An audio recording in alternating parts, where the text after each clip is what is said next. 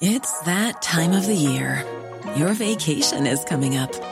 You can already hear the beach waves, feel the warm breeze, relax, and think about work. You really, really want it all to work out while you're away. Monday.com gives you and the team that peace of mind.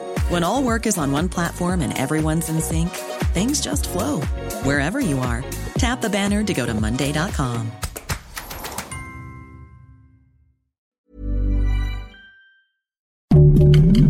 Heraldo Podcast, un lugar para tus oídos.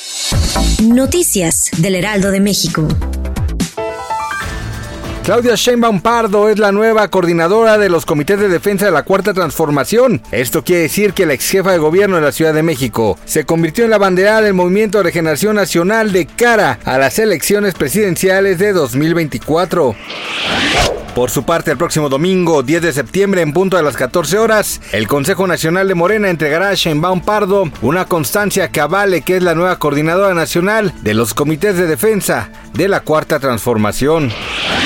Malú Mitcher, integrante del equipo de Marcelo Ebrard, dijo que seguirá acompañando al exsecretario de Relaciones Exteriores y pidió a Morena alzar la voz ante el impedimento de permitirle enviar a ella y al equipo del exfuncionario para revisar el conteo de las simpatías emitidas en las cinco encuestas de Morena. Hasta este momento no vamos a permitir que nos traten como están tratando, aseguró la funcionaria. De acuerdo a los resultados de la encuesta sobre los aspirantes republicanos a la contienda por la presidencia de Estados Unidos y que fue realizada por CNN, Donald Trump lleva la delantera con el 52%. Le siguen Ron DeSantis con un 18%, así como Nikki Haley y Mike Pence con un 7% cada uno. En lugares más abajo se encuentran Vivek Ramaswamy con 6% y Tim Scott con apenas el 3% de la intención de voto.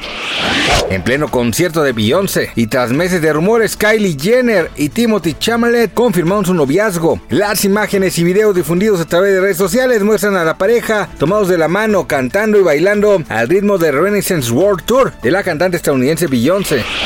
Gracias por escucharnos, les informó José Alberto García. Noticias del Heraldo de México.